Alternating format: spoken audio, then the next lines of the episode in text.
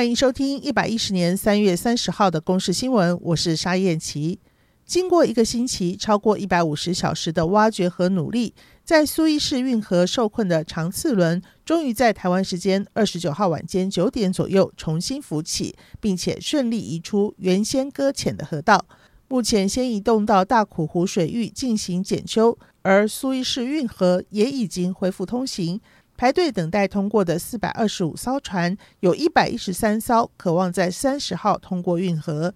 协助长次轮脱困的专家将这场救援定义为物理问题。长荣也发表声明感谢，表示将在船东和其他相关单位完成事故调查报告之后，协调船东处理后续事宜。根据英国媒体 BBC 报道，德国保险公司安联分析。这次运河航路不通，可能使全球贸易每周损失六十到一百亿美元。帛琉总统惠恕仁二十八号率团访台，二十九号和外交部长吴钊燮一同出席记者会。惠恕仁强调，台博旅游泡泡是因为台博有很深厚的伙伴关系，所以才有实践的可能。而这一次，美国驻帛琉大使尼约翰也同行。中国外交部回应，坚决反对任何形式的美台官方往来。台博旅游泡泡四月一号正式展开。惠恕仁强调，帛流人民从一月开始陆续接种疫苗，目前已经有百分之五十的人民已经接种疫苗，染疫的风险是四百万分之一，几乎可以说是没有风险。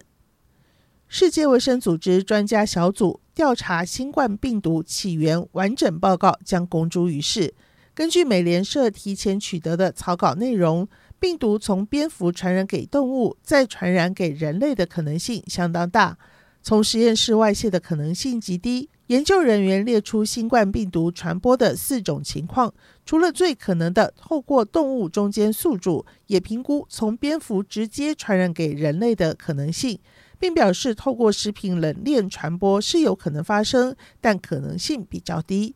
美联社也提到，这份报告一直延后公布，引发中国试图扭曲结论的质疑。中国外交部表示，绝对不接受美方在疫情问题上的无端指责和肆意抹黑。缅甸军政府在军人节大开杀戒，造成上百人死亡之后，美国贸易代表署二十九号宣布，立即暂停与缅甸所有贸易与投资往来。美国贸易代表署指出，在国会考虑重新授权给缅甸普遍性优惠关税计划的同时，贸易代表署将重新思考缅甸是否符合国际公认的劳工权利资格标准。以上由公视新闻制作，谢谢您的收听。